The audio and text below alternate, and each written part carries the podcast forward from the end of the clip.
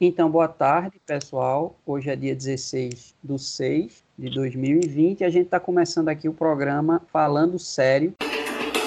Falando Sério, Falando Sério, Falando Sério que é um programa de professores de Sociologia e Filosofia do IFRN, do Campo São Paulo do Potengi, mais aberto a outros convidados. Tem o objetivo de mostrar como Sociologia e Filosofia debatem uma série de temas do nosso cotidiano, das nossas vidas atuais. E hoje a gente está com a presença de Fátima Oliveira, professora de Sociologia, e Verônica Nascimento, professora de Filosofia do Campus São Paulo do Potengi. Eu queria começar tentando mostrar, Fátima e Verônica, que a gente está realmente, durante já uns dois a três meses, tendo uma alteração significativa na nossa vida, né?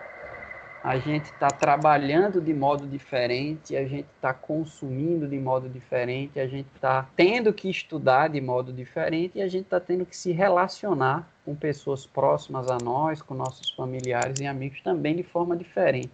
Como é que está sendo o cotidiano de vocês e como é que vocês acham que esse cotidiano, de alguma maneira, ajuda a gente a pensar o, a nossa sociedade, a nossa época de modo mais amplo? Pode ser você, Fátima, primeiro. Boa tarde. É, boa tarde, colegas, alunos, alunas, todos que estão nos ouvindo.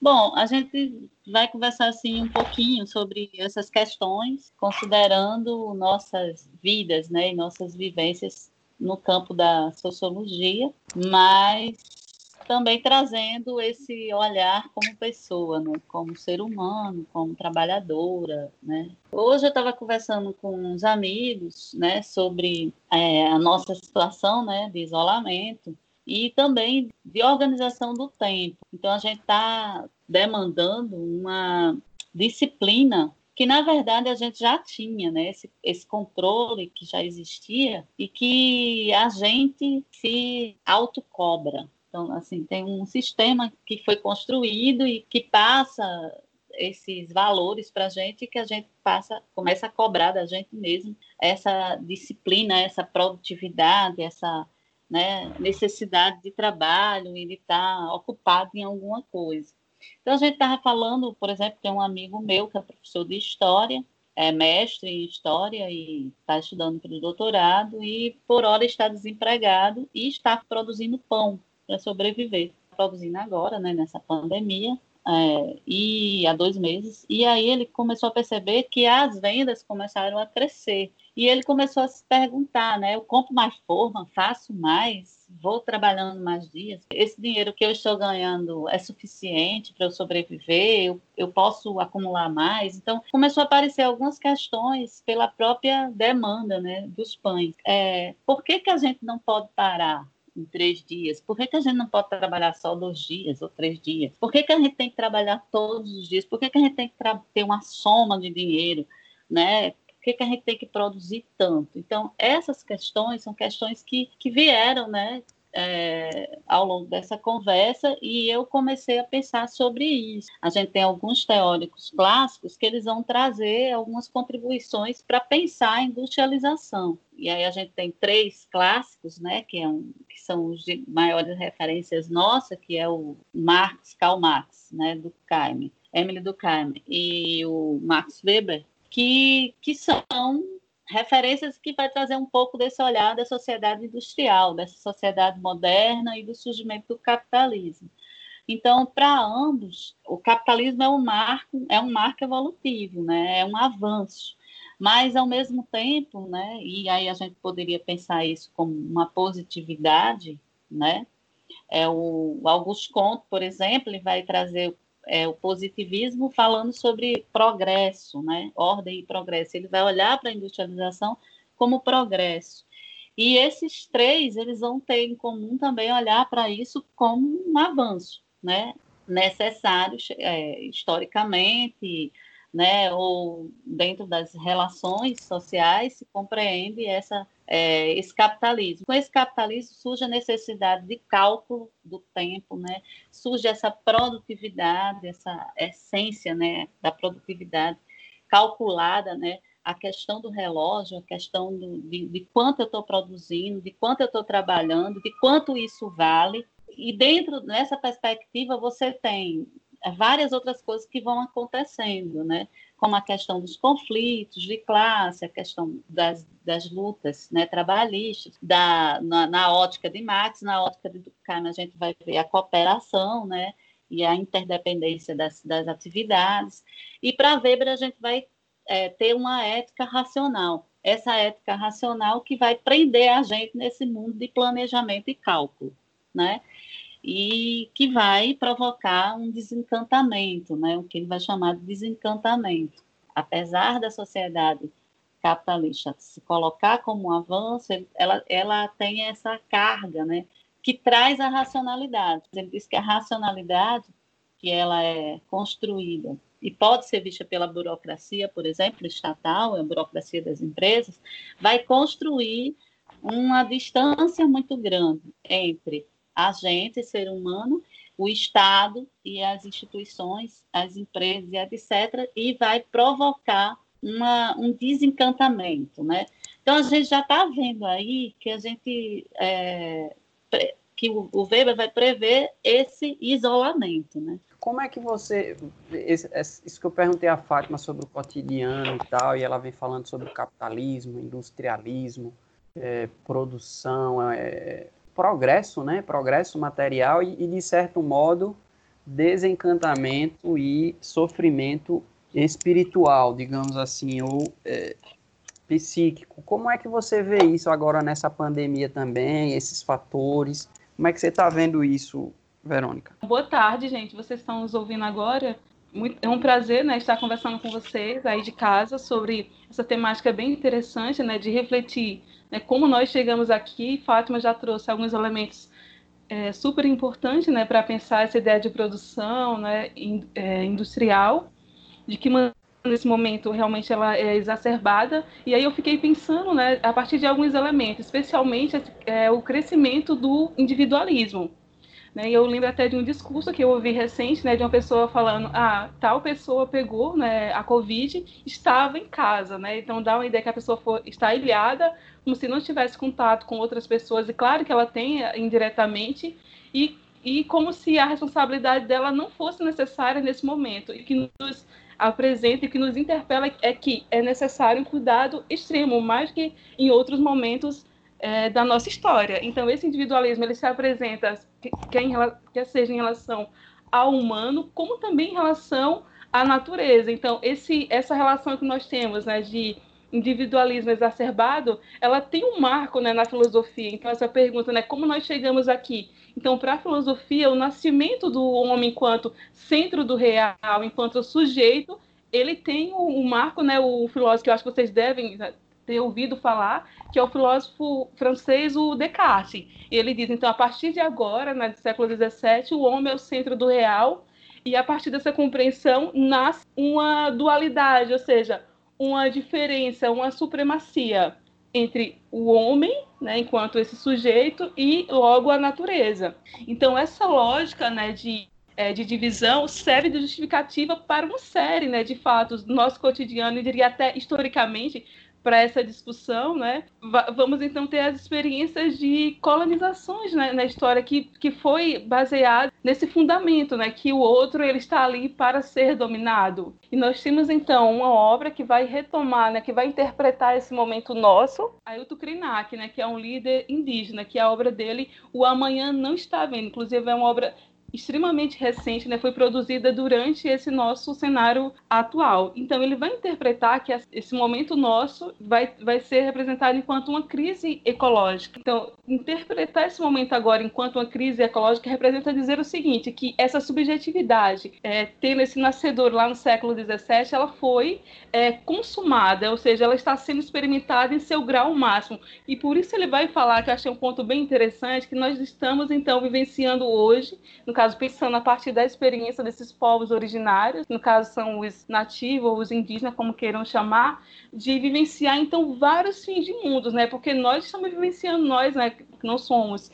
indígenas, estamos vivenciando um luto, né? Mas para eles, representa, então, um luto duplo. Então, são vários fins de mundo dentro desse mundo. Ele vai dizer, existe, então, um papel muito forte do Estado nessa perspectiva que é responsável hoje por esse luto, né? E nesse caso ele vai retomar conceitos importantes, né? É, tanto da sociologia quanto da filosofia. Eu não sei se é um tema, é, conceitos novos para vocês que estão nos ouvindo, né? Que é o conceito de biopolítica, que representa, então, essa preocupação né, do, do indivíduo produzir a todo momento, inclusive Fátima já retomou isso anteriormente, né, que, que na Revolução Industrial, de fato, o interesse é esse mesmo, o indivíduo tem que produzir e não importa de, de qual modo, né, então, essa docilização do corpo, dos corpos para é, a economia, e também ele traz um outro ponto bem importante que envolve o nosso contexto atual de, daquele, da, dessa hashtag, né, Vida, vidas negras importa, como também as, as vidas indígenas,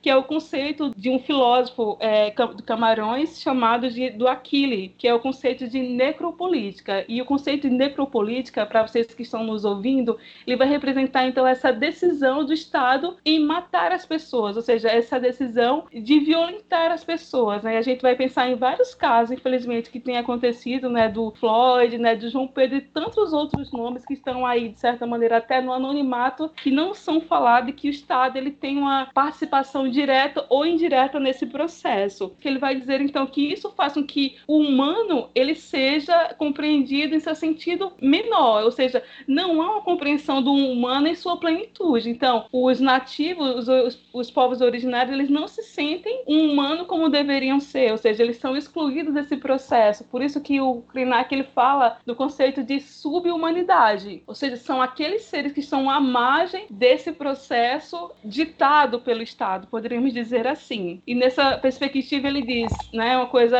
até um pouco pessimista, mas parece realmente ser verdade que o ser humano é pior do que o vírus atual. É, convence as paredes do quarto e dorme tranquilo. Então, quando a gente vê nos dias de hoje, por exemplo, o Brasil já está em segundo lugar no número de mortes pela pandemia. Recentemente passou a, o Reino Unido, a, a Inglaterra, e só está atrás dos Estados Unidos e, e, o número de contaminados também. E aí a gente vê é, lideranças do Estado dizendo: não, mas todo mundo morre mesmo, todo mundo vai morrer. E acaba retirando do Estado uma, uma função que ele teria, que seria de, pro, de proteger, de preservar as vidas dos seus cidadãos. A gente está, parece que, entrando numa época onde, pelo menos essa é uma tendência, das pessoas naturalizarem esse estado de, de catástrofe, esse estado de uma espécie de normalização de, dessa subhumanidade. Você vê a coisa também por aí como é que você vê isso? É, falando sobre o que você falou, Maurício, retomar um pouquinho de, do que Verônica colocou, que ela vai falar dessa subhumanidade, né? Que eu acho que Krenak é importantíssimo, né?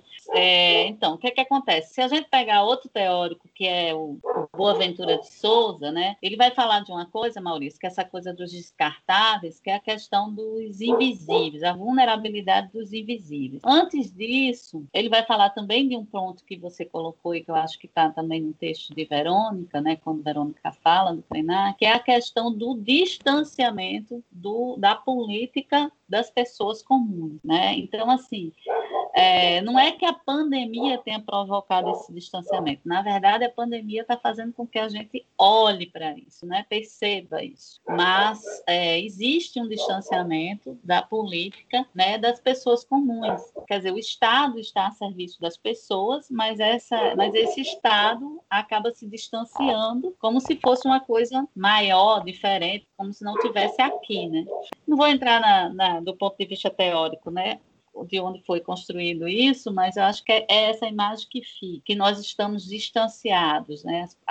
os políticos estão distantes do seu papel, né? que é o papel de proteger as pessoas é, e de, de, pensar em políticas públicas. E, ao mesmo tempo, o Boaventura também vem trazendo a análise da universidade, né, da academia e dos intelectuais. Então, os intelectuais também estão é, muito distantes. Então, acabou criando né, uma, uma nata né, iluminista. Né? É, nós somos iluminados e sabemos tudo e a população não sabe nada. E pronto, a gente criou essa nata e essa nata de intelectuais não, não se comunica com o povo, né? ou se distancia como óleo e água do povo. E, e isso precisa ser repensado. Né? Isso é uma coisa que o Boaventura chama atenção num texto é, que ele fez agora recentemente, né? É uma a pedagogia, pedagogia do, vírus, do vírus, é a cruel pedagogia do vírus, que ele vai tra trazendo esses pontos. E um dos pontos que ele fala também, que é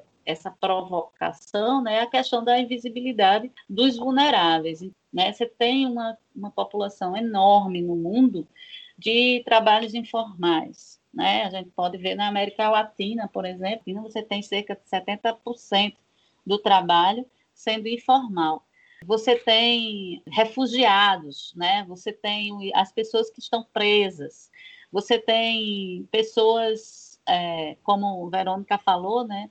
os povos originários. É, o Boaventura chama atenção também da mulher, né, a questão de gênero. Por quê? Porque ele fala que a mulher né, é aquela que, que tem que cuidar de todo mundo e não tem espaço para ficar doente. Né? Todas essas questões vêm à tona agora né, com, com esse momento que a gente está vivendo. Quando a gente olha para uma crise, é, se pensa nessa crise como permanente, você vai usá-la como justificativa para tudo né, para essa exclusão social. Por exemplo, ah, existe uma crise, então vou diminuir os salários dos servidores, dos professores, né, porque os professores estão ganhando muito, então vamos diminuir. Então, essa crise, na verdade, vai acabar justificando uma situação que é uma situação cruel, né, de exclusão social. Isso é uma coisa que ele vem trazendo. É, isso tudo provoca uma pergunta, né? Alguma coisa vai mudar por causa dessa pandemia? É, eu acho que foi a pergunta que você fez também, mas aí eu, eu acho que a gente poderia fazer um terceiro tópico sobre isso. Eu passo a palavra para a Verônica. Então, de fato, né, é, você tocou nesse ponto do, dos seres né, invisíveis, nesse ponto da subhumanidade. Na verdade, é como se tivéssemos, então, nesses dois pensadores, um ponto de cruzamento, né? Que nesse momento agora, né, de pandemia, esses problemas são, diria assim, são é, espelhados ou transparecidos. É como se a, a, pandemia estivesse nos, nos, puxando com uma forma de anzol para a nossa consciência para o risco de extinção dupla que existe, né? que é o, a, a, possibilidade de extinção da própria natureza e, consequentemente, extinção das nossas vidas. E com isso nós temos que mudar, na verdade, é, desde que a gente percebe essa crise anteriormente colocada, é, é, era necessária mesmo essa mudança de relação, e hoje mais do que nunca, porque, na verdade, assim, viemos e convenhamos, por mais que seja outra crise, essa crise realmente ela, ela, é diferenciada e nos chama para, então, uma postura da, da filosofia, uma espécie uma ética biocêntrica que vai importar mesmo, enquanto o elemento central é a vida. Então, não importa que forma de vida seja essa. Então, com isso, ele vai chegar até a falar: bom, se nesse momento agora nós não acordarmos para esse risco né, duplo, que é, como eu falei anteriormente, da vida e da natureza, realmente o conceito que nós temos hoje, a experiência de humanidade que nós experienciamos até agora, é uma pura mentira. Eu achei bem interessante essa retomada, né? Ele está novamente aí é, referenciando o conceito de subhumanidade, e é como se estivesse dizendo: até agora nós vivenciamos uma mentira, chegou a oportunidade para acordarmos e nós não iremos acordarmos. E, na, na verdade, ele não dá uma resposta, né, que nós iremos acordar ou não para esse momento. Porque, ela, inclusive, ele chega até a citar né, a, a obra do Camus, que é a obra Peste, e nessa obra, né, salvo engano, o, o, a personagem ela não acorda né, para os riscos que existiam anteriormente. Né? Então, a pessoa começa a vivenciar uma vida totalmente normal é, depois do, desse, da, da, peste. Então, assim, a colocação que ele traz não é de uma resposta, mas de, de, assim, de uma reflexão mesmo. Isso, até porque, concordando com o que Fátima colocou antes, a pandemia ela, ela parece ser um momento privilegiado para mostrar processos que já estavam em curso antes de modo mais é, mais candente, né? mais forte, mais evidente. É, mas eu escuto muitas vezes a, a, as pessoas meio que pensando o final da pandemia como um retorno ao tipo de vida que a gente tinha antes da pandemia, como se uma hora a pandemia vai passar, se a gente vai aprender alguma coisa ou não com a pandemia, né? Que mudanças ela vai trazer, se para dizer assim, se positivas ou negativas, que é que vocês poderiam dizer, por fim, sobre essas perspectivas? O que é que pois vocês é, acham Maurício, que, eu, eu... que isso nos traz? Pois é, eu fico, eu fico observando, assim, eu não tenho uma resposta pronta, né, assim, que se sairemos, assim, às vezes eu tenho uma, às vezes acontece, né, você vai, eu vou tornando muitas posições, né, visão, uma visão mais positiva, outra mais negativa, só que no nosso caso específico né, do, é, do Brasil, nós temos, então, além dessa crise né, sanitária, nós temos uma crise política e também já, né, é, em decorrência de outros fatores, nós também temos uma, uma crise psicológica também se avizinhando, que aí seria então uma outra é uma outra temática para discutir depois, né? Então, assim, existe uma dificuldade muito grande nesses pontos de cruzamento, porque não é apenas um desafio, como, por exemplo, existe como pensar em países que têm maior, uma maior facilidade de lidar com esses problemas, já que ele tem um papel presente do Estado, ou que essas, esses, esses outros fatores eles não sejam tão fortes quanto o Brasil.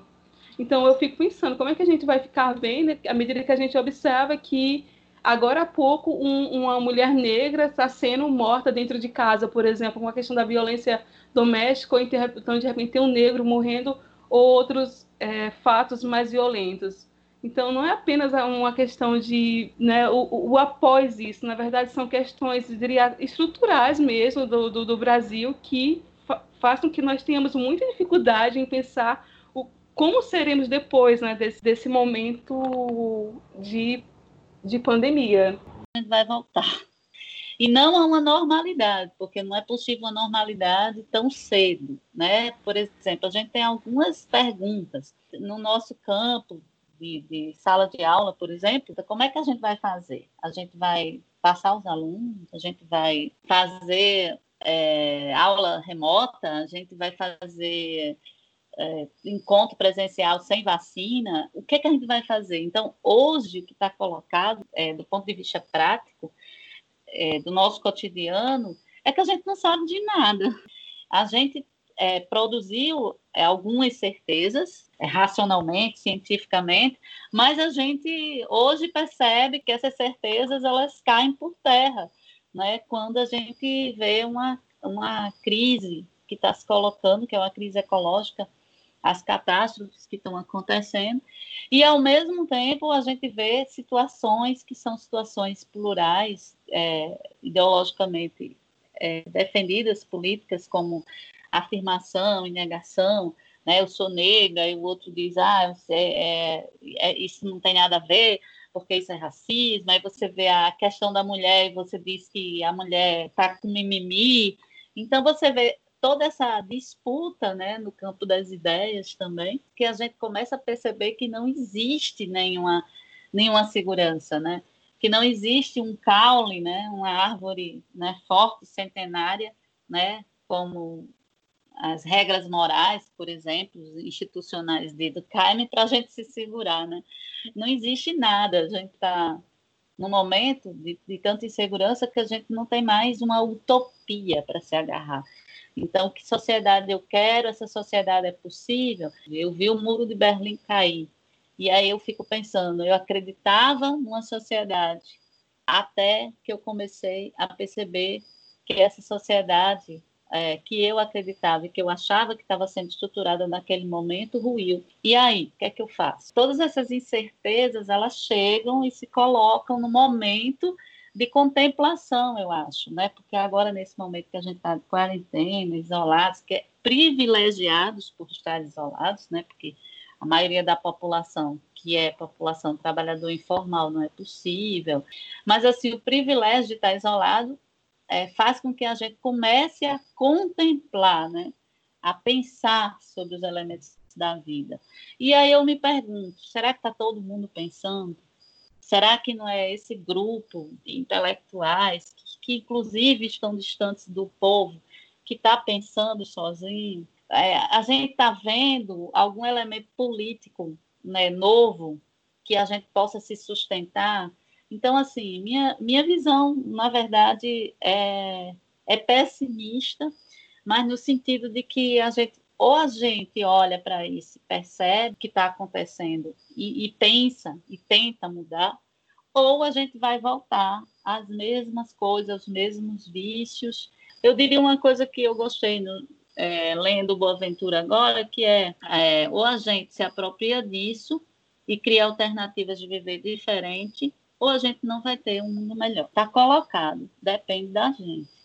Grande parte das coisas, né, dessas crises, depende da gente. Beleza. Por hoje, agradecemos aí a presença de Fátima e Verônica e chamamos vocês a para acompanhar os próximos programas que a gente vai estar lançando sobre vários temas da pandemia, do pós-pandemia e de vários aspectos da vida social. É isso aí, valeu. Ah, só uma observação. Essa metáfora que eu falei, um anzol nos puxando a consciência, é uma metáfora do próprio Krenak que está na obra que eu comentei com vocês há pouco tempo.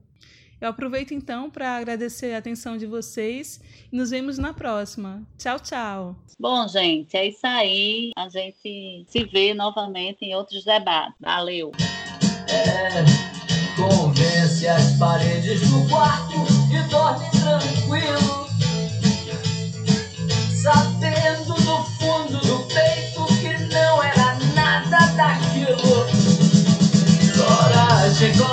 Se o que você quer